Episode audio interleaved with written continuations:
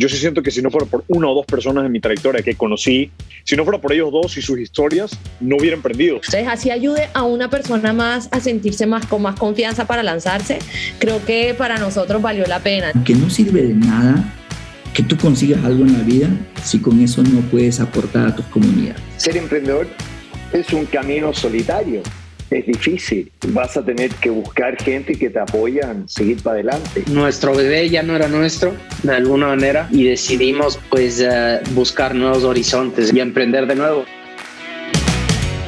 Bienvenidos a The Network, episodio número 148. Soy Mario Larrea y junto a Eduardo Molestina, hoy conversamos con Andrés Bilbao, cofundador de Rappi, de Makers Fellowship y de B2 Founders. Crecimiento exponencial como actitud frente a la vida. Andrés es el cofundador de Rappi, la super app de delivery que todos conocemos y que ha levantado más de 2.3 billones de dólares. Este episodio es muy especial por todo lo que significa Rappi para el ecosistema. En este podcast hemos conocido historias de muchos ex Rappi, como Ángela Costa de Morado, Camila Ramírez de Mecán, que comienzan en Rappi y terminan fundando compañías muy impresionantes. Bilbao es reconocido como uno de los jóvenes emprendedores más destacados de América Latina y hoy dedica su tiempo a Makers Fellowship y B2 Founders. Makers Fellowship es un programa de becas gratuito diseñado para ayudar a jóvenes talentosos a desarrollar sus habilidades y conocimientos en tecnología y negocios. Si tienes entre 18 y 24 años, no puedes desaprovechar esta oportunidad, puedes aplicar al fellowship mediante el link en nuestra bio. Espero que lo disfruten con ustedes, Andrés Bilbao. Lanzar y expandir tu negocio por Latinoamérica con e-commerce ahora es posible. Pardux entrega una experiencia completa con tecnología e-commerce, logística y acompañamiento para lograrlo sin fricciones. Agenda tu asesoría gratuita en pardux.com.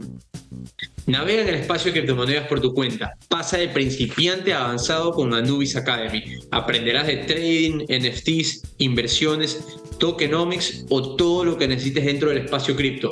Contáctalos por Instagram, arroba Anubis para más información con respecto a la academia. Los invito también a que escuchen el podcast que hicimos con el fundador de Anubis Crypto, Andrés Hidrogo. Agradecemos a nuestros sponsors, Farmacéutica La Santé, Tu Genérico Tu Vida. Agradecemos también a Facturero Móvil. ¿Sabías que desde noviembre todos los contribuyentes deberán emitir facturas electrónicas? Facturero Móvil es tu aliado para este cambio y con Facturero podrás crear documentos electrónicos autorizados por el SRI sin contrato y desde 10 dólares. Facturero Móvil, tu herramienta financiera.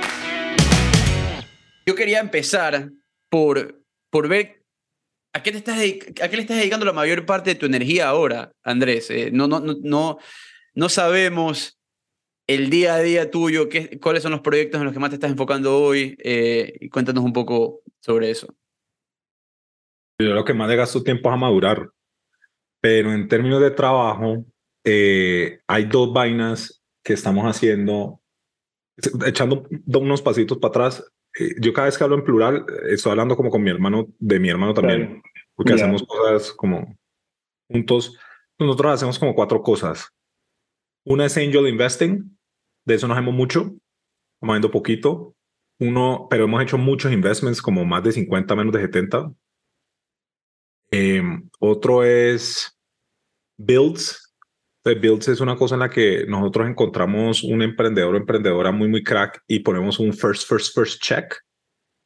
Y en ese first check, pues cogemos un stake interesante y le ayudamos al founder o a la founder a, a crecer su negocio, whatever it takes, ¿no? Recruiting, fundraising, strategy, structuring, o sea, de todo. Y uno es medio psicólogo. Sobre todo Daniel es como mejor para eso.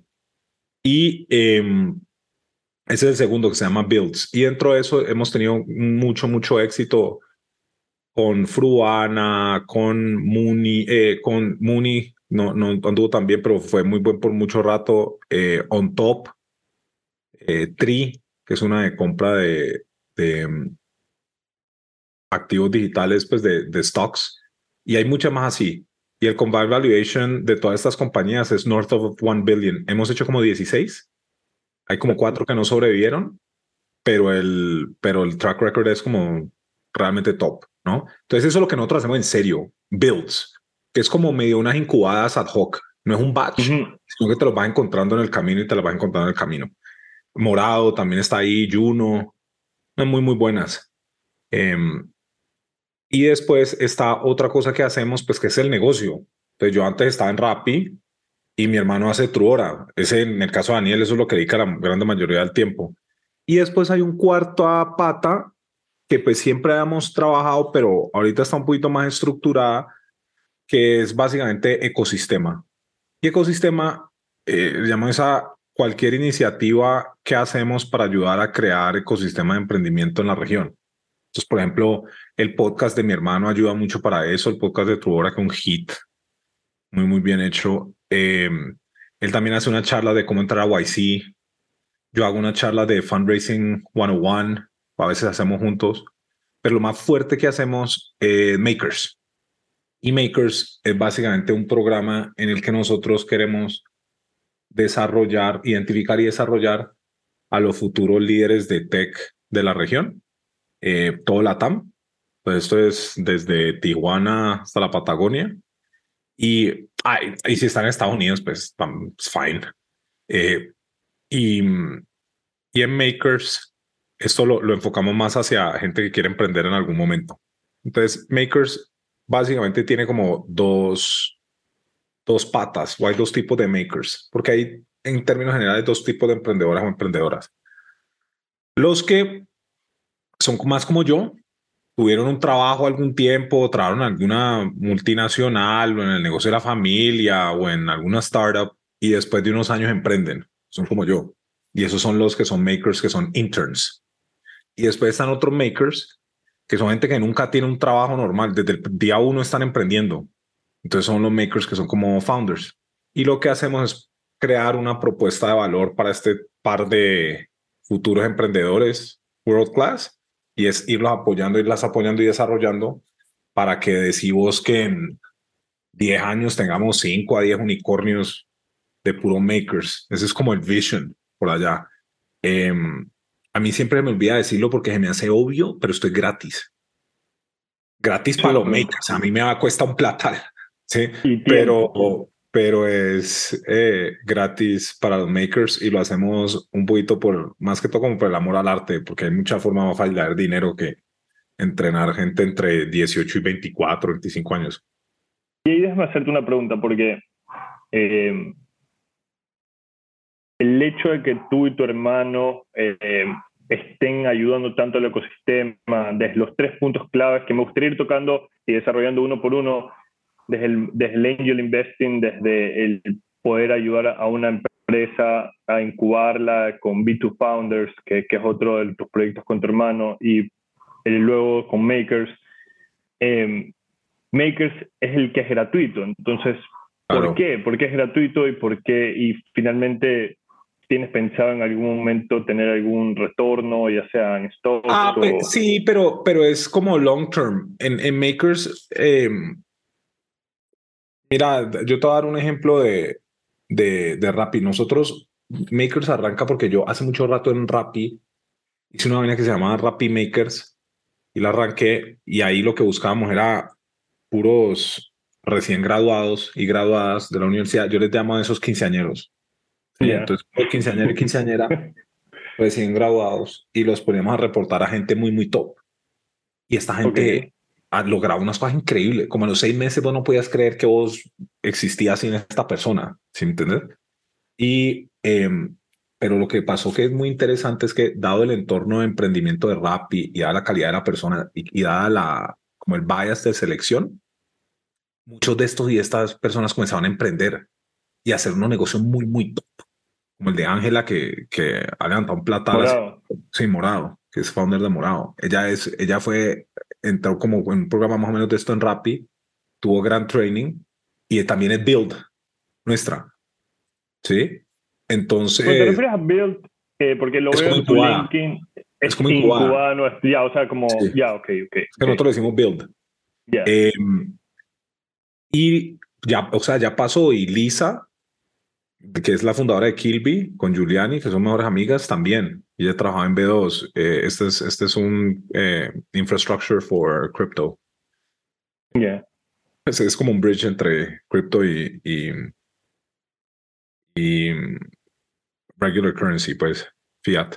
Ahora, se fue pasando eso y entonces lo que nosotros quisimos hacer con Makers es, pues puta, vamos a hacer esto como en un coladero en el que básicamente traemos una gente súper, súper top, aprovechamos nuestro network de entrepreneurs, que es prácticamente second to none. Bueno, de pronto habrá algunos otros que tienen un network como muy, muy fuerte, pero están enfocados en otra cosa, ¿sí? Y los conectamos y los ponemos a, y las ponemos a desarrollarse muy, muy rápido. Entonces, la idea es más o menos así. Así le vendo yo esto a mis peers, founders. Le digo, Guardo, mira, lo que nosotros hacemos es buscarnos a nosotros mismos cuando tendríamos 18, 19, 20, 21 y nos ponemos a reportar a nosotros. ¿Sí? Para que entrenemos a esta gente. Y tu contribución, básicamente, con el ecosistema es pararle bolas a estos quinceañeros y asegurarte que desarrollen. Tú vas a traer la creme de la fucking creme y a estar a encantar y después me vas a pedir más y más a pedir más y ahí se va desarrollando la cosa y les pagas como, no sé si es 400 o 500 dólares. Como Yo- yo soy- sí, es, es como pasante, aunque una cosa es pasante en Ecuador, otra cosa es pasante en México, otra cosa es pasante en Argentina, ¿no? Pero, pero, o en Brasil y en todos tenemos. Em, pero sí, es como pasante. Y la idea es que nunca son pasantes. Es Ya. como la gente tiene que. El, trabajo nunca es de pasante. Nadie lleva papeles, nadie sirve café, o sea, nada de esa mierda. Em, Yeah. Esa es la idea. Entonces, ese es Makers como para interns. Y lo Ya. que estamos tratando de hacer para emprendedores es básicamente compartir todo el conocimiento que podamos y hacemos office hours, y hacemos trainings, y hacemos inspirational talks con, con top entrepreneurs. Es similar al, al Speaker Series Brown Bag que hacen en Stanford. Y también enseñamos fundraising y cosas de ese tipo. Y cuando están listos o listas, los comenzamos a, a ayudar con fundraising. Sí. Y pues todo gratis. Ahora, déjame hacerte una pregunta y, y, digamos, ya entrando en Makers. Eh, cuéntanos del primer día, esa, esa primera eh, conversación que tú tuviste con tu hermano y decidieron hacer Makers. ¿Cómo, Ah, de, a partir de ahí, Yo fui en Colombia a una universidad que llama el CESA. y- ya, Y el CESA es muy como enfocada en business. Sí, muy, muy business. un colegio como de business chiquitico. Y di una charla y alguna persona ahí tuvo el foresight, o yo tuve el foresight que le dije al man, ve, yo estoy aquí dando esta charla, o sea, ayúdame con algo, pásame esta gente, pero no me vas a mandar un gentío para charlar con gentío, dame los filtrados.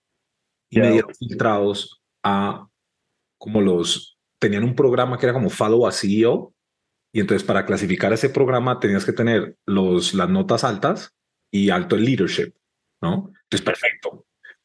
Y me nos pasaron así filtrados y lo invitamos todos a Rappi y cometí la estupidez de que contraté tres. Una estupidez porque debimos haber contratado todos. Sí, Ok. pero listo, contratamos tres. Isabel Orduz, Juan Fumero y Majo Donoso. Sí. Y entonces después dije, puta, vamos a seguir haciendo lo mismo, lo mismo, lo mismo. Y como en el quinto año que lo hice por ahí, quinto, sexto, séptimo batch, ni me acuerdo, eh, lo hicimos como con 50. Entonces ya habíamos hecho un resto y eso lo hicimos por todo la TAM. Y ya después que yo estaba haciendo cosas como por fuera de Rappi, la- lo que pensé es, puta, vamos a hacer esto por fuera de Rappi y vamos a hacerlo con, como con muchos entrepreneurs. Porque en Rappi pues, hay, hay mucha gente que es entrepreneurial, pero también eh, puede haber como oportunidades para desarrollar estos entrepreneurs en otros businesses. ¿sí? Que estén early o que por la calidad del founder, como que vale mucho la pena ese o la founder que tenga ese training. Y arrancamos y entonces cuando arrancamos Makers yo tenía una meta, no me acuerdo, tal vez 50, tal vez 100. Creo que hicimos como 70 en el primer batch. Pero una cosa que sí me sorprendió mucho es que yo estaba enfocado solo en interns. Y nos fuimos encontrando unos founders y unas founders súper top, súper young. Y dijimos, que "Pues, todavía no eran founders. No, no, no, ya founders. El business andando. Ah, ya. no, el, el business, ah, Ok. dándole. Y, yo decidieron dije, meterse en el batch. eh, No es que decidieran meterse en el batch, es que en el- yo todo el día hablo con emprendedores y emprendedoras y me encontraba unos quinceañeros increíbles y decía, fuck. Y entonces como pues el objetivo es ayudar a promover entrepreneurship y pues ya te está, hay unos que ya son entrepreneurs, pues dije, pues, puta, ayudemos aquí también. Y entonces editamos un poquito la cosa y por eso tenemos dos profiles, ¿sí? Unos que son interns y unos que son entrepreneurs. La barra para los entrepreneurs es mucho más alta, pero pues ahí está, pues porque incluye la, la barra del business, ¿no? Em, y con Camila Sancanela, que es la, la co-founder y la que en realidad empuja esto. Eh, y Camila fue maker en Rappi en ese batch de los 50. Em, ella básicamente lidera Makers. Y de, y, de, y de Makers y este batch de los 50 o alguno de los batch más grandes es que sale este talk que se ha hecho bastante famoso en los círculos de emprendimiento, donde hablas de cultura, de, Sí, de la ese- cultura ese. de Rappi. Es, El es- de- es. How to be successful at Rappi se lo hice al batch de 50. Es Porque dije. Lo... "Mira, vamos a entrenar a eso. Y lo que estaba pensando era, en ese momento era que quería que un poco de, de líderes de Rappi comenzaran a dar charlas y comenzaran a entrenar y a inspirar a estos quinceañeros y después como a más de la organización. Y pues, entonces me puse una barra alta porque vos llegabas a hacer la presentación, cuál era la cosa, y entonces los otros tienen que venir, no, tienen- no pueden venir a fuck around. ¿Sí me entiendes? Entonces estaba medio role model, eh, pero salió mejor de lo que esperaba. Y ahora eh, estás obviamente abriendo Makers a toda Latinoamérica. ¿Qué, qué te Sí. ha llamado la atención eh, en los dos primeros batches ya formales que han hecho? eh, de cosas que te esperabas o quizás cosas que no te esperabas de, de quienes han entrado. Eh, por ejemplo, te doy un ejemplo, ¿no? No, quizás yo tengo, en yo tengo Colombia... muy claros. Tengo unos muy Ok. claros. Me ha costado, me ha costado más mujeres. Y Mm. esa vaina no me ha pasado en Rappi. No sé qué ¿Por puta qué? estamos haciendo, no sé. Em, pero al- alguien debe tener una respuesta. Yo lo que hago básicamente es que aquí yo soy un poquito injusto, pero yo hago esto vía constraints. Entonces yo hago mucho como constraints based management. Y el constraints based management es hacer cuenta que en el próximo batch nos ponemos una meta de X. ¿Cómo, a- cómo la vamos a lograr? Me importa un culo, yo no sé, pero a ver la meta. Y ya está. Mm. Entonces, por eso a veces no, no, no te tengo como una respuesta, como te debería dar una respuesta como muy específica. Este fue el análisis de lo que pasó, pero para mí me importa un culo qué es lo que pasó. En el próximo batch vamos a arreglar esa mierda. Sí, es básicamente el, el setup. Em, pero eso es constraints based management. Y eso es algo que puedes hacer cuando sos como muy, muy senior. Vos puedes coger y dar la orden Ujú. y lleguen. Y que se haga, que se ejecute. Sí, sí, porque no vamos a entrar aquí a problem solving. Esto no es problem solving, esto es goal setting. ¿Sí me entiendes? Y digamos, ¿qué, ¿cuáles son esos cambios? eh, más bien me voy por la pregunta, de- en, el, en el primero y el segundo batch, una vez que te has dado cuenta que hay las mujeres son las que más te han llamado la atención, eh, No, no, no, ¿cuáles son esos mayores cortos, cambios? Estamos que, cortos, cortos en mujeres. Ah, que está- Somos Poquitas. Corto, corto. No, Mm. corto es bueno, disculpa, había entendido que te había... Ya, ya, perdón. Sí, por eso. Entonces, por eso el, el goal es, es aumentarlo. No, pero ya mirándolo Ok. un poquito más en detalle, pues tenemos Ok, que hacer ok. más, más awareness, tenemos que empujar más, eh, tenemos que hacer como más abierto el programa. Eh, nuestro awareness todavía no es como tan tan alto y eso es algo que estamos buscando como trabajarle y mejorarle, pero por eso en parte estamos haciendo este podcast algunas de estas, de estas iniciativas. Pero en términos generales, eh, tener más mujeres y más mujeres emprendedoras está un poquito difícil y tener más gente, y ese es el sueño, es tener un muy buen porcentaje de la clase de makers venir de backgrounds que no son tan privilegiados. Porque, por dar un ejemplo en Colombia, pues, o por dar un ejemplo en, en México, pues, Mike ahí va a ir al TEC de Monterrey o a la UNAM o coger la gente de los Andes, sí, en- o coger la gente de la, de la del CESA, es, es- reclutar así es muy fácil, por lo menos para nosotros es muy fácil, pero ir a encontrar, y que me perdone pues el amigo Freddy, pero ir a buscar Freddy's por ahí en la calle, Freddy Platzi, esa mierda sí es, hijo de puta. o sea, eso sí es duro. Y Mm. ahorita que estamos levantando grants y estamos buscando como plática extra, eso es para eso. Porque pero, nosotros somos muy buenos para identificar top talent, nosotros hemos hecho toda la vida, rápido construimos un poco de quinceañeros, entonces nosotros vamos a hacer eso, ¿sí? Pero entrar a encontrar estos pockets de talento, ¿sí? Em, es donde, donde tenemos que invertir más tiempo. Y también en, en desarrollar un programa muy, muy top en engineering, que es un poquito difícil por cómo son las estructuras de salarios y cómo son las diferentes expectativas. Entonces, es, mucho más fácil desde el lado de business. que del lado de engineering. Entonces, ese es otro área que tenemos que trabajarle duro. Y ahora, ¿cómo eh, filtran el proceso de selección? O sea, ¿qué, qué, qué te llama la atención para que tú digas, escojo a esta persona y no la otra? Te voy a dar, te voy a dar el, la, la, respuesta chimba y la detallada. ¿Sí? Okay. La chimba es pattern recognition. Nosotros hacemos lo que hacemos. Uno busca eso y charla un ratico y vos sabes. ¿Quién es? Eso es pattern recognition. Pero si lo vas a decode, es high ambition. Usualmente es como very, very high ambition. Tienen gran habilidad de comunicación. ¿sí? Eh, son como prácticos y prácticas. ¿sí? Les gusta la tecnología, usualmente. Eh, son muy como go-getters. ¿sí? Y hay algunas cositas, hay unos markers que nos gustan mucho. Es ve, subcampeón o campeón nacional de karate. Bueno. Eh, nadador de alto rendimiento. Eh, como cosas de estilo, eso, eso siempre funciona como muy, muy bien. O gente que vos te das cuenta que tiene como 17 años, yo, había uno, 18 años, su tercer negocio. Sí, en cripto, un crypto school argentino. Top. Sí, entonces, pues vas cogiendo cositas así y lo... ¿Y, lo, y, y, lo cómo, ¿y cómo, cómo, de alguna manera, eh, y, con todo, cómo de, te, eh, clasificas o filtras el bullshit? ¿no? Porque siempre hay gente que puede tener todos esos skills, pero, pero está, no, estamos es que en una cámara. Nosotros ¿no? Hacemos un caso y pues es muy difícil bullshit el caso. no. Haces un interview, pues no, Mm. digan bullshit the interview. Nosotros nos, nos enfocamos mucho, mucho en referrals. De hecho, desarrollamos una herramienta que se llama Camila, Camila, fundadora de Makers. Ella trabaja conmigo en B2 también, en B2. Y lo que hacemos en B2 es que a veces estamos mirando founders y vamos y sacamos los, los referrals. Para entender, Ok. porque cuando- un visita a invertir plata, lo más importante, sobre todo early, early, early stage, pero casi que en cualquier momento, es, es los referrals. Y si tus referrals no son estelares, no te meten plata. O sea, no te van a Claro. invertir. Entonces nosotros hacemos ese check. Y a veces yo cogía siempre, decía, Camila, ayúdame a hacer tal check. Camila, ayúdame a hacer tal otro. Y decimos crear un software que se llama Camila. Sí. Yeah. Camila esa puta que le hemos puesto de nombre. Este software lo que hace es como hace unos self-assessments y después te lo manda para que lo llenen dos, tres, cuatro, cinco personas. Y entonces cuando nosotros tenemos un primer filtro, tenemos el self-assessment de la persona y tenemos filtros de un poco de gente con software que nosotros hicimos, con makers, de hecho, que se llama Camila. Camila Bilbao, pues, porque San Canela se molesta o se molestaba, pues. ¿Sí me entiendes? Entonces, Una cosa- ese, ese dale. filtro también lo usamos.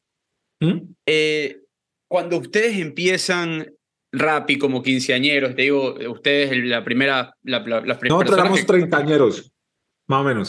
ese momento en que la startup está creciendo y tienes a estos quinceañeros metiéndole en la calle, trabajando en equipo, en las oficinas, eh, ahora bastante, yo te diría, de las startups que vemos son fully remote. ¿Cómo crees que eso está afectando a los quinceañeros, como le estamos llamando acá, en su desarrollo profesional a largo plazo? Es que está, es, excelente mm, pregunta. Yo creo que hay un componente negativo, significativo, porque hay, porque hay mucha mentoría que se da en momenticos y hablando paja, que aquí en como cerquita. Entonces, yo creo que sí hay una, una pérdida sustancial de coaching ahí. Al mismo tiempo, hay un tema de lifestyle que es una delicia. Sí, entonces depende cómo, cómo mover la cosa. Yo, yo, hay, hay unos, unos amigos que, que tienen un negocio muy bonito, Arcángel, hacen predicciones en healthcare, por ejemplo, enfermedades raras, y son 100% remote y le funciona muy, muy bien. Entonces yo creo que, yo creo que por lo menos hay que buscar algo medio híbrido o que se vea mucho de vez en cuando o que haya como mucha disciplina en alguno de esos espacios. Porque, por ejemplo, para mí yo soy muy coach y para mí a veces que hago coaching es como descansar. Es como que, marica, no quiero trabajar este momentico veníamos a darle coaching 10 minutos a esta persona. Sí, y está uno como coaching todo el día. Entonces creo que ahí sí hay como, como una oportunidad de, de, de buscar unos híbridos en ese sentido. Pero al, pero al mismo tiempo hay mucha, mucha, mucha, mucha ventaja en tener tiempo para vos aprender solo o sola en, en remote. No hay un culo de distracciones, o mucha menos, en mi experiencia. Claro, y, y, y yo te iba a preguntar es, Andrés Bilbao, eh, que iba a una oficina versus el Andrés Bilbao que hoy, eh, no sé si irás a una oficina todos los días, pero ya con todo el cambio post-COVID, eh, ¿cómo has podido cambiar la forma en la que haces mentoring, en la forma en la que haces el coaching? Claro, yo, yo te, seguí, te seguí la pregunta, pero entonces como para resumir, yo antes iba mucho a la oficina y ahorita no tanto. ¿Y cómo ha cambiado el tema de mentoring coaching? Mira, la, la verdad, mi mentoring coaching es más en función de qué tan perezoso estoy, ¿sí? Que, que otra cosa, porque yo ahorita trabajo mucho menos horas que antes, pero mucho menos. Entonces, eh, solo por eso pago como menos coaching. Yo tengo que, tengo que obligarme a veces a hacer esas llamaditas de coaching. Entonces, a veces hablo con Camila el sábado y le doy feedback. Estoy trabajando con una amiga, Daniela Ratos, y entonces le hacemos catch up y, y- y le doy feedback. Y lo, y lo hago mucho vía llamada, vía llamada. Y, y tengo como un mental note y es como, puta, tengo que contarle a, a, por ejemplo, Lorena, que está, es una señorita que nos está ayudando con, con fundraising y con execution en Makers. Y entonces digo, puta, he tratado de decirle esto, pero no les lo he dicho y tin, le doy, le doy el feedback. Entonces lo hago más, lo hago más free y lo hago más como por impulso y lo voy, lo voy sacando como llamadita de vez en cuando. Es más así. Eh, eh, Yo, yo estuve, yo estuve escuchando un podcast que te hizo eh, los de On Top, si no me equivoco. Y son personas que trabajaron y que son personas que trabajaron contigo, un podcast que se llama El verdadero, el verdadero Andrés Bilbao. Eh, y que te, que te él hizo un comentario de eh, cuando yo trabajé para ti fueron los tres años más difíciles que he tenido. Fueron los años más duros, un poco más Sí. y que, un poco más y No, que no, te pero eso odiaban, antes, pero antes de on top, antes de on top. sí, sí, sí, antes de seguro On que Top. on top es más duro. No, no, ah, ya, bueno. Y, y la- la- lo que él decía, lo que él decía, pero son los años en los que más he aprendido, como el hecho de haber trabajado contigo, el hecho que me hayas impulsado, eh, realmente me, me ayudó y parte de, de esta conversación que yo quería tener contigo era relacionado al tema de, y, y- y coincide con Makers, es el tema del mentoring, tú como, como líder, em, ¿cuál es la manera correcta de dar feedback, por ejemplo? Mira, Ajá. yo creo que hay dos, hay dos pedazos ahí más, más importantes a- a- antes del pedazo de dar feedback, que es el entorno, ¿sí? Una de las razones por las que nosotros somos tan, tan picky y, y quiero subir todavía más la barra de lo picky que somos para los founders y los, las internships que conseguimos y las opportunities, es porque ahora lo que más te desarrolla es ese reto. Entonces, si vos tenés una compañía que está creciendo a todo y que te tenés que expandir, porque si no, pues, o sea, los es, es como los roles son todos todos shoes too big to fill, ¿sí? Para uno tiene que grow into them y tienes que crecer y crecer y crecer y hacer eso. Entonces, en, en Makers yo muchas veces les digo que no me vengan aquí a hablar de Makers, Makers, no me vengan aquí a hablar que de work-life balance, porque pendeja, Ya, vienen aquí a camellar, ¿sí? Aquí vienen a aprender, a darle, y cuando esa compañía está matando, no me digas que tenés un parcial el martes, vos lo que tenés que entregar, whatever it is que tenés que entregar, porque es un fucking startup, ¿sí? Y lo bonito de eso es que vos sacas una barra bien, bien alta y después ya puedes manejar las cargas mucho mejor, puedes priorizar mucho mejor, puedes ser mucho más efectivo efectiva. Que por cierto es similar al, al proceso que hacen en un MBA, te atragantan tanta cosa que vos tenés que aprender a priorizar. Esto es parecido en algún sentido, pero pues hay un output de verdad. El output es el output que sea que estás produciendo y también tenés aprendizaje. Entonces lo primero es que el mentoring Sí, no, traemos mucho coaching extracurricular, sí, traemos un poco de mentores, sí, hacemos un poco de vainas de esas, pero el trabajo de verdad y el desarrollo de verdad te lo da la startup. Y tiene que ser trabajo duro. Y si no es trabajo duro, está fucking around. Sí, ese es el, el, el primer punto. Y en cuanto al feedback, es que depende. Yo, yo tengo un, un problema y una virtud. El problema y virtud es que yo soy muy transparente, entonces doy como very brutal feedback. ¿sí? El pedazo que es muy útil es que pues nunca te lo van a decir así de claro o, o rara vez te lo van a decir de claro, entonces es muy útil para incorporar. El problema es que no es very empathetic, entonces es painful, ¿sí? Y mucha gente lo recibe con rechazo. Yo no estoy diciendo que sea una forma como correcta dar feedback, esa es una de las que yo doy. Y si yo fuera, y a veces soy más encouraging, sí, y a veces no tanto, sobre todo cuando estoy puto, soy muy destructivo, pero cuando estoy, eh, cuando soy como más tranquilo, que es como más encouraging, que, entonces es, es, más por ahí. Pero la forma, hay dos formas de dar feedback. Básicamente hay todo un training de McKinsey para eso. Entonces hay on the spot feedback, sí, y structural yeah. feedback. On the spot feedback es que alguien está diciendo una vaina y le das feedback de una. Como yo soy 100, casi 100% extroverted, yo hablo mucho porque estoy pensando. ¿sí? Entonces todo el mundo sabe okay. que estoy pensando. Entonces alguien dice cualquier cosa o hace cualquier cosa yo reacciono de una. Entonces tiene mm. on the spot feedback. Yo hago eso todo el día. Después hay otra que se llama structured feedback. Y entonces el structured feedback, teoría, teoría. Cuando dar feedback bien, o le decía a la persona la observación, ¿sí? Después decís cómo te hace sentir la cosa y después qué cosas podría hacer diferente. No es un sándwich, pero es una observación y se enfoca en el comportamiento y no en la persona. O sea, no es un value judgment, ¿sí? Y así da feedback. Entonces, por ejemplo, Eduardo, cuando hiciste esta pregunta, te demoraste como 30 segundos para preguntarme la cosa. Eso me hizo sentir un poquito distraído. Sí, creo que para la próxima podrías hacerlo en 10 segundos.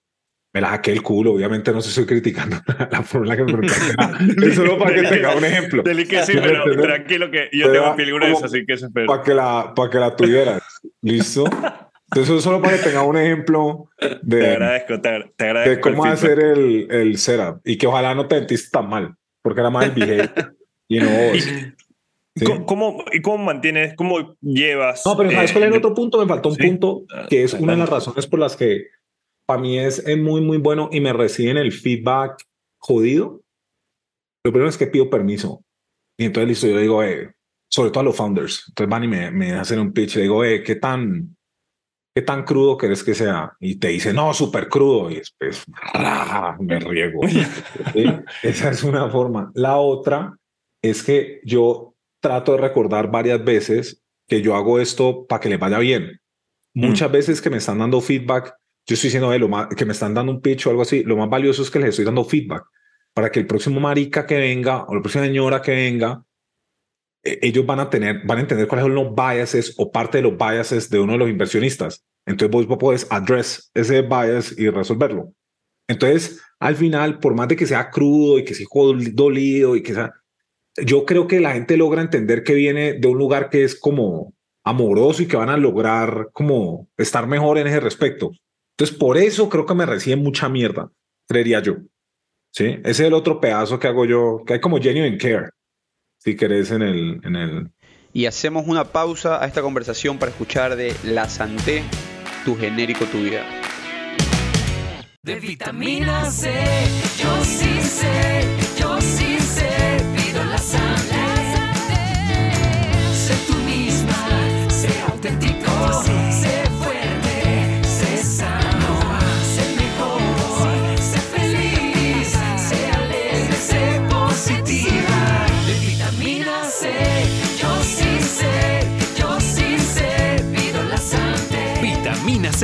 La Santé, tu genérico, tu vida. Andrés, ¿Sí? hay una pregunta que te quería hacer desde, desde que ven, he venido siguiéndote. Eh, obviamente empiezas como cofundador en Rappi en el 2014. Eh, Rappi sigue hasta la fecha, obviamente, pero tú ya no estás en un rol activo en Rappi. Quiero que le cuentes a la audiencia que se está haciendo la misma pregunta, es eh, ¿cuál es tu estatus con Rappi? ¿Tú vendiste por una secund no, secondary no. o, o no, simplemente, no sé, decidiste salir por cosas de la vida? Cuéntanos un poco. Sí ha habido algunas oportunidades de secondaries en Rappi, pero yo el grueso, el grueso de mi, de mi equity está en Rappi y en excelentes manos con el equipazo que hay en Rappi y la gente que está trabajando. Es, no, yo un huge fan y, y, y great friend y de vez en cuando ayudo con dos cositas, pero muy, muy por encima y muy, muy light. Eh, pero Rappi tiene ahorita una, una gente como muy, muy, muy buena en operaciones. Eh, trajimos una gente muy, muy top de DoorDash. Sí, y en, y en todas las áreas se ha, se ha reforzado la plana y la gente está andando muy bien y trabajando muy bien. Entonces, va, va bien. Pero, ¿cuál bien. fue, esa conversación, eh, ¿cuál fue esa conversación que tuviste contigo mismo eh, cuando decidiste ya no tener el protagonismo que venías teniendo en la compañía? Es que mira, que vos así como lo dijiste, es como si yo estuviera jugando en el Real Madrid y decidí salirme. ¿Sí me entendés? Y es más como, porque lo, lo hice como si fuera protagonista, o como que yo soy uno de los Friends en Friends y me salgo de Friends. ¿Sí me entiendes? Y pues no es tan así, güey. Es más como... Pero así es- se lo veía, imagínate. Mira la percepción nuestra, ¿no? Así es como No, veíamos. claro, pero es que, sí, no, es que está muy bien preguntada la, la, hecha la pregunta porque tiene el, el culo de assumption por ahí detrás, ¿no? Pero entonces, la, la situación es que cuando, mira, la realidad es que cuando yo estaba en Rappi, sobre todo en los últimos dos años, yo estaba como muy enfermo, yo estaba mal de la cabeza. Sí, estaba, pues no, no mal, o sea, no mega, mega enfermo, pero sí tenía como unas cosas muy fuertes por resolver. Entonces yo mantenía echándome un cuento de que yo quería cambiar y hacer otro business y que yo quería como cambiar de business, pero yo quería cambiar era yo. Y no había eso. Y entonces me puse a ver un resto de terapia, me puse a ver un poco de cosas y comencé a vivir como muy, muy diferente. Y hoy estoy seguro que en Rappi o en cualquier lado sería como mucho más efectivo. Pero en ese momento el cuento que yo me echaba era que quería hacer otra cosa. ¿Sí? Y en Rappi, Rappi es increíblemente difícil de irse. O sea, yo me, yo me fui de Rappi dos años. Y en el último envío que me está yendo, llegó la pandemia y yo manejaba supermercados. O sea, ni por puta iba a dejar eso tirado. Entonces, eh, fue así. Y ahorita, eh, pero, pero haciendo el tema pues de Friends o The Beatles, yo lo veía más como, no tengo una analogía, pero es como una gente que va y vuelve, va y vuelve, va y vuelve y hacemos cosas y hacemos unas diferentes y hacemos otras y, y la carrera sigue. Eh, Rappi, por ejemplo, está la compañía Rappi, pero está la Rappi Magia, que son como 100 personas que están emprendiendo. ¿Sí me entiendes? Está Makers. Makers no hubiera sido posible sin Rappi. Y ahorita estamos haciendo una convocatoria y queremos mapear a todos los que han sido Rappi Makers o Makers como para hacer como un censo de qué están haciendo. Yo estoy seguro que están haciendo un poco de cosas increíbles. Sigo que cuando arrancamos en Rappi, la idea era tener great, great talent. No era, ve, todos estos van a emprender. Entonces yo no me puse a hacer tracking de ni mierda. Ahorita que vamos a hacer grants, pues necesitamos mostrar unos resultados y ya haciendo con ese censo va a ser una cosa espectacular. ¿sí? Entonces hay, hay, hay mucho que está aquí cerquita. Está todo muy cerquita. Yo no estoy en Rappi, pero Fancho estaba en Rappi y, y nosotros ayudamos a build eh, Fruana. Misma cosa con Claro. Alparicio, con On Top y misma cosa con todos los demás. Entonces, digamos que el- yo no estoy en Rappi, Rappi, pero ahí estamos en la colada. En, en el Sí, mismo ecosistema también. Ah, no estamos en la mesa, pero es el mismo restaurante. ¿Sí me entiendes? Buena analogía. Bueno, sí, Eh, a esa sí ya, ya me salió.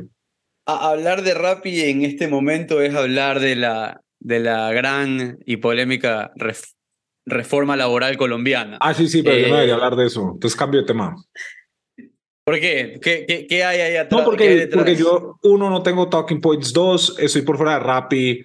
Eh, tres, por más de que yo no esté representando las opiniones de Rappi, cualquier cosa se, se toma como si yo estuviera hablando en nombre de Rappi. Entonces, esa vuelta es way too tricky para meterme en esa maricada. Me lo puedes preguntar de 20 formas, no te voy a responder ni mierda. ¿Listo? Pues, Eh, fresco. Es que sabes, es, es- que sabes lo Perfecto, que, no, no, es que así sabes, es, es que sabes lo que es. pasa. No, y, y no, Eh. y no me, y no me, no me tienes que contestar, obviamente, ya lo, lo sabemos, pero Pues ya te dije que no te voy a contestar, pero para hacer el es algo intento. que, es algo que se ha tratado de legislar en todos lados. El tema es un tema muy, muy gris, digamos. Entonces, me parece súper interesante cómo se lo está manejando eh, ahora, ¿no? Eh, es, mucho, eh, es mucho líder de Rappi o de, del ecosistema en general hablando de esto, tratando de hacerle entender al gobierno sus posiciones. Ahora que el gobierno lo quiera tomar o no es otra cosa. Entiendo que no lo quieras tocar y definitivamente eh, es algo que se lo va Ah, mira, si, si tuviera, si, si hubiera estado un poquito más coordinado, te lo te podría discutir al respecto, pero es responsable de mi parte de ponerme a hablar de eso. Pues en, en el momento no, No, no lo haría. no te preocupes. No te pero está preocupes. buenísima la línea de preguntas. Y ahora Ya veo otro, que han hecho esto 148 veces. otro, otro, otro, otro tema ahí, eh, y ya no, no tocamos esto. Rappi es conocida por el hypergrowth que tuvo. Eh, tú inviertes No, en compañía. Claro, pero me imagino que también pedir Rappi, Rappi Turbo y tener un resto de comida y tu favorito restaurante. Rappi es recordado porque uno puede vivir sin Rappi. No, puede exacto. hypergrowth. ¿Sí Pero- en este, en este punto, eh, hypergrowth muchas veces tiene que ver con eh, bastante quema de recursos. Ahora que ha cambiado un poco el mercado, ¿todavía le sigues recomendando, o si es que lo recomendabas, pero ha cambiado tu visión acerca de la estrategia de crecer a toda costa?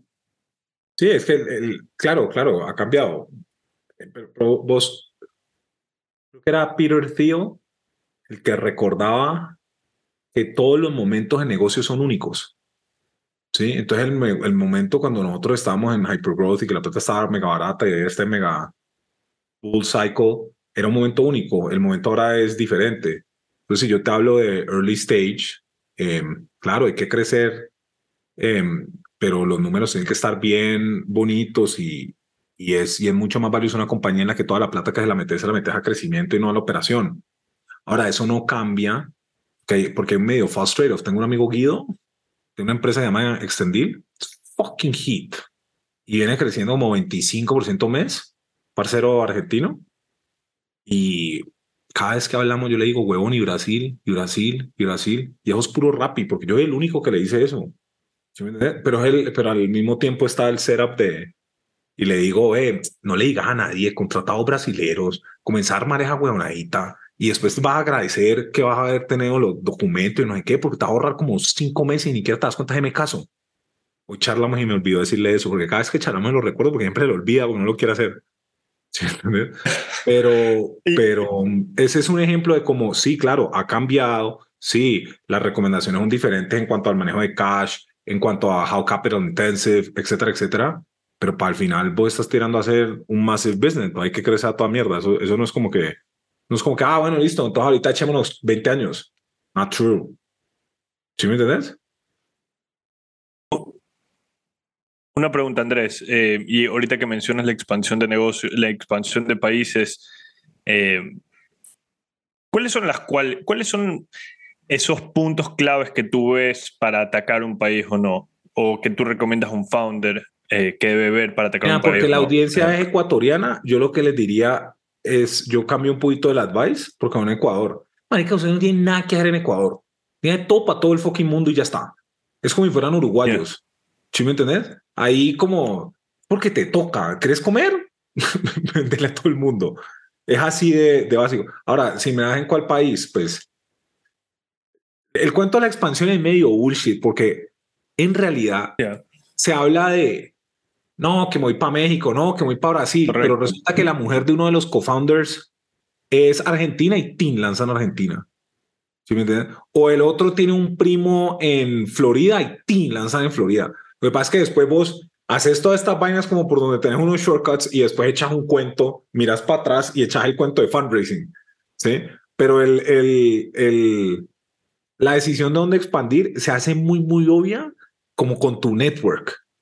A no ser que seas un viejo zorro o una vieja zorra que ha hecho esto tantas veces que dice que puta vamos a expandir en Nigeria. Expandir se hace más o menos así y comenzás a hacer contactos y, ¿sí? Pero cuando sos nuevón, esto no, vos no vas a hacer eso, entonces vos te mueves por tu network y por donde te quede medio más fácil, por ahí lo haces. Ojalá sea un large market. Ojalá no sea, soy Ecuador y voy a lanzar Bolivia. Sí, me tengo, no jodas. Está bien lanzar Bolivia, pero, pero no te van a dar un culo de valuation. ¿Sí, sí me entendés? Sin nada de, y respeto hacia Bolivia. Es básicamente vos tenés que juntar demasiados chiquiticos para hacer estos, estos grandotes. Hablando de dónde están los customers, ¿no? No dónde está el, Ujú. el equipo. Sí, y seguro, y, y- y seguro ahí van a salir cinco personas a decir que es un huevón porque mira estos mega negocios en Bolivia. Va. Sí. Yo en general. Ujú. ¿Sí, Pero coincido, o sea, una, una, cuando, yo, cuando yo trabajé eh, en una startup, una de las cosas que nosotros eh, de alguna manera teníamos esa presión era tenemos que abrir México para levantar plata. Ese Ah, era sí. como, Sí, sí. ese era el bias, o sea, si no abres México no vas a levantar plata.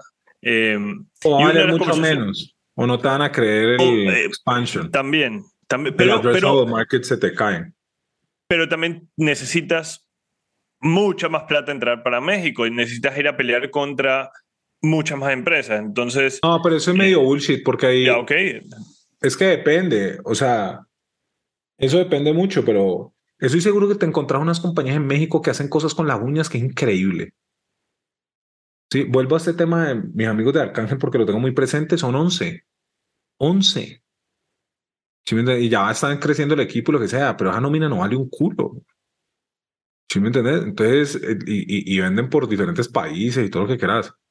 Eh, entonces, ahí tenés un im- implícito, un false trade-off Y, y en casi todas las preguntas de entrepreneurship hay como un false trade-off y es, ¿voy más rápido o con más calidad? ¿Sí? Crezco más rápido, manejo, manejo mejor la plata. Pero vos estás en un startup, vos tenés que hacer las dos. Paso es que te inventas tecnología, procesos, hacer vainas. Sí, entonces es- eso es un trade-off. Y entre más senior, de nuevo, más haces constraints y menos me mm, un culo el de trade-off. Weón, hay que bajarlo y uno economiza tanto y hay que crecer a tanto. ¿Por qué? Porque sí, weón. Ya. Sí, entonces en este cuento es hay que expandir a México y hay que gastar menos plata. Ah, yo no hay cómo, pero pues, hagámosle. Sí. Entonces es un poquito obvio que hay uno, unas cosas que pasan, pero cuando vos estás balanceando, no estás trabajando. Porque cuando vos estás balanceando, sistemáticamente estás cambiando la balanza. Cuando estás trabajando, perdón, vos estás cambiando la balanza. ¿Sí me entiendes? Entonces necesitas menos pesito de este lado para el otro. Entonces es- eso es trabajar y para eso hay tech. Nosotros todo el día trabajamos es para reducir los trade-offs y que bullshit. Entonces, por eso mi first reaction es bullshit. ¿Sí me entiendes? Constraint. Co- ¿Cómo le decías? Constraint management, ¿no? Constraint based management. Pero eso solo lo puedes hacer cuando sos el dueño del aviso, pues, o sea, mega, mega, mega Claro. O, o mentira, como manager también lo puedes hacer. Yo también lo hacía como manager, pero, pero tiene que ser una cosa en la que es jodido, ¿no? Porque tienes que vender el vision y que te lo crean, tienes que darle el constraint y que haya la disciplina y el excitement de que llegan a eso. Y tiene que estar la confianza de que van a hacer eso. Y tiene que estar los recursos. Esa es otra cosa que yo hago bien. O sea, yo, yo, yo doy mucho palo, pero yo ayudo. Y llego con recursos y llego Yeah. con cosas. ¿Sí me entiendes? Por ejemplo, yo llegaba con makers. Entonces comenzaba a joder, a joder, a joder. Aquí tenés tres makers. Y pues, una persona que está hasta aquí de trabajo, que no nada más que le llegan dos, tres pares de manos, eso, sí, pues me está jodiendo para que haga todas estas cosas que yo no tengo ni puta idea cómo hacer, pero pues hay, hay, hay con quién hacerlo. Y si lo pensás en términos de headcount, es una ridiculez, pero si lo pensás en términos de costs, pedí 1.500 dólares. Eso no es nada. ¿Sí me entendés? Para la cantidad de cosas que pueden hacer. Ahora imagínate quinceañeros con ChatGPT. Ahorita le estamos metiendo durísimo a AI. Porque imagínate llegar, llevar con puro makers con top AI. Ay, marica, es como te, te llevan puesto. El que no sirve para nada vos. ¿Sí, me entendés? Entonces ese, ese es como el, como el, el excitement de constraints based management. En, en los, en, en- en tus, en tus advisories, en las conversaciones que tienes con sí. founders, eh, ¿cómo les recomiendas este tema de ruthless prioritization que tú hablas de eh, tienes que saber en qué enfocarte? Un, found- un founder, un CEO esos está haciendo días- todo. en esos días, me, anteayer me acordé de dónde saqué yo eso, porque yo no me acordaba. Yo hice un proyecto en McKinsey o dos en una de estas lecheras en, en Nueva Zelanda y el proyecto era global y era uno de estos proyectos de transformation. En McKinsey hicieron un trabajo muy, muy, muy bonito del Transformation Office y RTS, Restructuring Transformation Services, en esa época. Y básicamente copiaron más o menos lo que hacían la gente de private equity y comenzaron a hacerlo. Como todo ese discipline en, en cost y, y iniciativas para growth. Y había un man que se llamaba Laurent, que era un, creo que era belga. Y el huevón ese hacía una vaina ruthless. Y era que le comenzaba a hablar de cualquier cosa y él decía, that is not priority. Why are you talking about that? Skip that shit. Y yo en Rappi después me di cuenta que yo hacía eso. A mí alguien me venía a preguntar de cualquier cosa y yo decía, marica, eso no es prioridad, yo no voy a charlar de eso. O no tengo ni idea por qué me estás hablando de eso. O ve, ¿por qué estamos hablando de esta huevonada? Yo, cut, cut, cut, cut. De hecho, me acuerdo una vez que había un man en Rappi que era un manager. Yo lo quería matar. Yo lo quería matar. Una vez me citó a una reunión para discutir el contrato de los practicantes. Yo decía, ¿por qué putas estamos hablando del contrato de los fucking practicantes? Sí, es, es, es como el ruthless prioritization. Sí. Y ahí lo que, lo que importa es que cuando vos un startup, y yo sí tengo un superpower en prioritization, ahí sí tengo un superpower. ¿Qué, qué nos puedes recomendar por eso ahí? Disculpa. Pero Marica, si vos no puedes escribir cuál es la, una cosa más importante o las tres, vos no entendés qué está pasando. Y, lo, y, lo, y tu prioridad tiene que ser entender qué está pasando. Pero yo siempre tengo como, esto es lo que hay que hacer. ¿Sí me? Y cuando no tengo esa claridad, mamo gallo, me arrastro los pies, hago un poco y soy muy consciente de que estoy procrastinando. Y la procrastinación tiene un, un, beneficio psicológico gigante. Vos cada vez que estás procrastinando es porque necesitas algo. Sea, necesitas mamar gallo, pero por algo. Y apenas uno resuelve esa vuelta, se va, se va como loco. Entonces yo siempre hago ruthless prioritization. Claro, por ejemplo, ahorita, no, y de hecho ahorita sí que me está costando porque tengo como muchos proyectos y todos como muy shiny, muy exciting. En este momento es el momento que ha sido más duro para mí priorizar. Porque está Makers, co-founder de B2, hay un fondo para el que está moviendo, hay una vaina de un hecho. Puta, está duro. Mucho más duro que cómo puta vamos a crecer Brasil supermercados. Es Claro. mucho más fácil. Sí, sí. Eh, Tengo- Déjame tengo hacerte una pregunta. Se- seguramente va a ser una. O sea, la pudiste haber ya respondido, pero. Cuando tú quieres priorizar, por ejemplo, en este caso, eh, que tienes muchos proyectos eh, frente a ti, ¿qué, qué tienes, que- qué- qué tienes que hacer? ¿Qué tienes que.? ¿Te pones a escribir todas tus ideas? ¿Te pones a hacer un. No, no, yo lo hago muy, muy iterativo. Yo lo hago muy iterativo, pero eso es individual, eso es de cada persona. Una de las cosas que yo aprendí mucho en McKinsey fue a respetar mi pensamiento anterior. Yo no hacía esa mierda. Una de las cosas que yo hacía era, yo escribía un plan y pasaban como seis días y escribía otro plan. Y el segundo plan que escribía era como mejor, ¿sí? Pero había una cantidad de desperdicio porque yo ni miraba el anterior. O sea, yo ni lo miraba. Ahorita, cada vez que yo me siento a escribir una cosa, eso queda guardado en el iPad o queda guardado en Notes y eso es sagrado. Y la próxima vez que voy a hacer algo, yo confío en ese marica que escribió esa mierda y lo mejoro un toque y, a- y e itero mucho más, más fácil. Y después de dos semanas de eso, está esta vuelta claritítica. Y yo siempre tengo el top 1, top 2. De hecho, cuando tengo top 3, estoy, yo sé que eso no está tan priorizado. Es, es- un Hay un dos. problema. Sí, Ya. es, es como, o no la tengo tan clara. O, o es como, primero este, segundo. Por ejemplo, ahorita en Makers, ¿sí? Ya. Estaba viendo recruiting. Yo tengo la sensación de que tenemos dos prioridades de verdad. Una es conseguir las mejores, mejores, mejores internships y aumentar el awareness en los founders. ¿Sí? En, lo- en, lo- en, lo- en las startups, pues, que las que reciben makers. Y la segunda, levantarse grants. Entonces, ¿por qué? Es mucho más difícil conseguir un intern, un internship super top en un startup que un mega crack. Mega cracks en la TAM es lo que hay. Sea, eso hay. Ahorita estamos abriendo, nosotros no hemos hecho mucho en Ecuador. Con estos podcasts, estas que abrimos en Ecuador, marica, podríamos hacer 50, 100 makers en Ecuador. Estoy seguro. ¿Sí me entiendes? Pero conseguir 200 posiciones de startup super hit donde vos estás seguro que los van a cuidar y que el founder es top. Este es el capability que hay que mejorar en serio y que tiene que ser second to no one in the fucking world para que esta cosa sea increíble. Porque este es el training. Esto, ellos hacen todo y son los mismos que te vuelven a traer, los mismos que te van a volver a pedir los nuevos makers. Entonces, si vos conseguís 50 startups que la rompen, estas 50 startups después van a pedir makers y después puedes crecer de a 10, 20 startups por semestre, estar re tranquilo porque vuelven. Mira lo fácil que estamos viendo 500 mil maricadas de makers y hay que hacer una. Conseguir la mejor internship ya. Así he priorizado hasta esta vuelta. Ahora, yo no sé si Camila está alineada conmigo, vamos a charlar. Y ya, no, Tiene que, escuchar, tiene que escuchar este podcast. no, no, no, seguro que sí. Y ya lo charlamos una vez. Lo que pasa es que para Camila es mucho más diferente porque ella eh, es mucho más jodido porque ella está haciendo 500 vainas.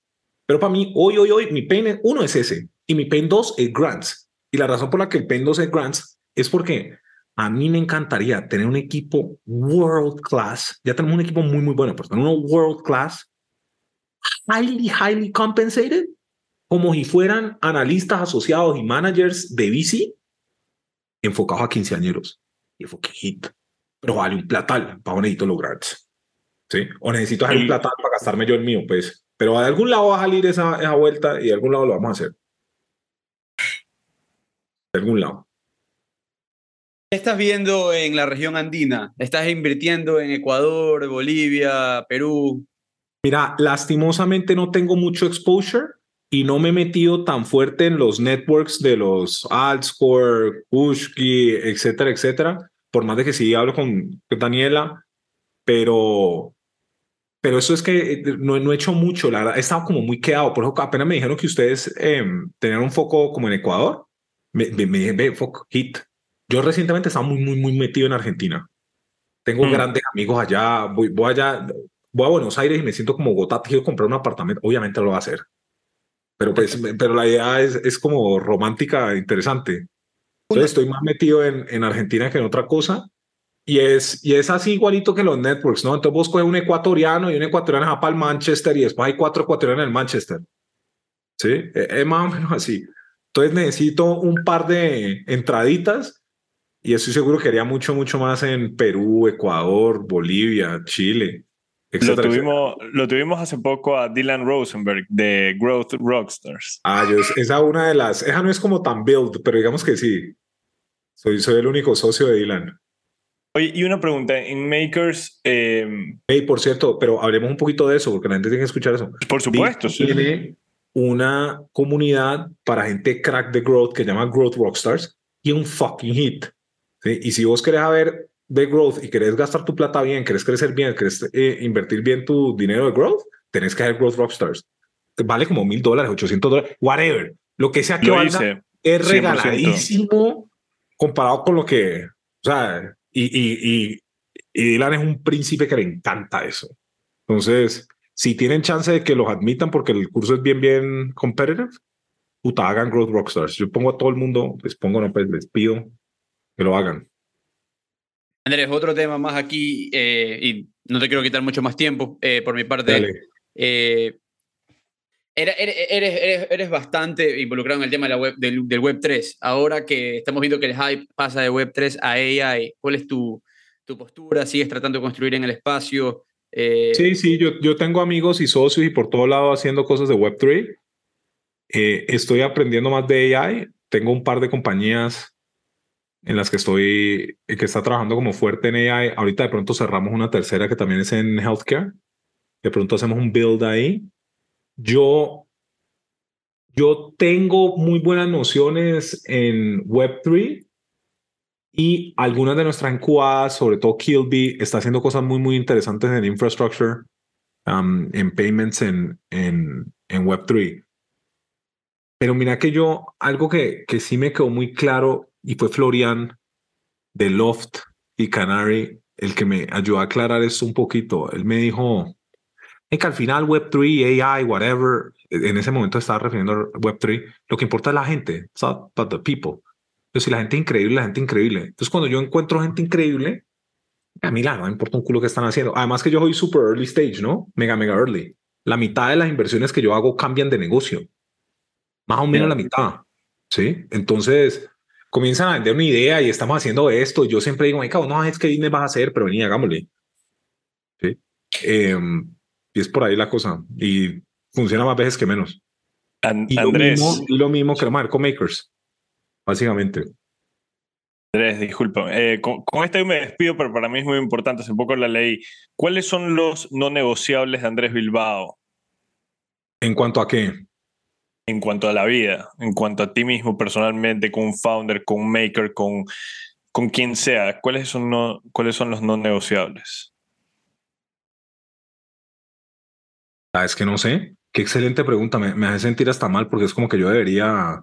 De pronto no los tengo off the top of my mind, pero sí. Así es, eso pasa. si, si me pongo a pensar, eh, gente que me cae muy bien, entonces yo trabajo con gente que me cae bien, sí, y nosotros desarrollamos como mucho aprecio. Yo tuve una gran ventaja que en, en mis últimos raticos en Rappi trabajé con Guerrero, que es un gran amigo del colegio, y yo nunca había trabajado con amigos del colegio, pues, me parece una, un fucking hit. Entonces, ese trabajar con mucha gente que te, que te gusta es muy, muy bueno. Eh, impacto positivo me parece muy, muy bueno. Yo, por ejemplo, no hago gambling, no hago liquor, no hago, sí, no hago apuestas, no hago cigarrillo, arma, ni mierda de eso, yo no hago nada de eso. Ese es un no negotiable. Es el único que te puedo decir. He visto unas oportunidades de imprimir dinero y nah, no fucking way I'm not doing that. Sí, eh, te daría uno. Es ese, uno. Y lo, estu- lo estudié una vez en mucho detalle porque era, bueno, la vuelta era, era un tema de apuestas en el que si vos sos muy, muy exitoso, vos serías como Uber, que crea millones y millones y millones de drivers, new drivers. Y hay una vuelta que es como, como 2% de la población, era 1.2 o 2%, no me acuerdo, es susceptible a ser ludópata, adictos a gambling. ¿sí? Y de ese, y por cada persona que se quiebra, se afectan como 12. Entonces vos ahí medio bullshit estás afectando si la rompes, tenés el potencial de cagarte al 24% de la población. No, marica, yo no a ver eso. Esa mierda. Ese es como el único que yo no...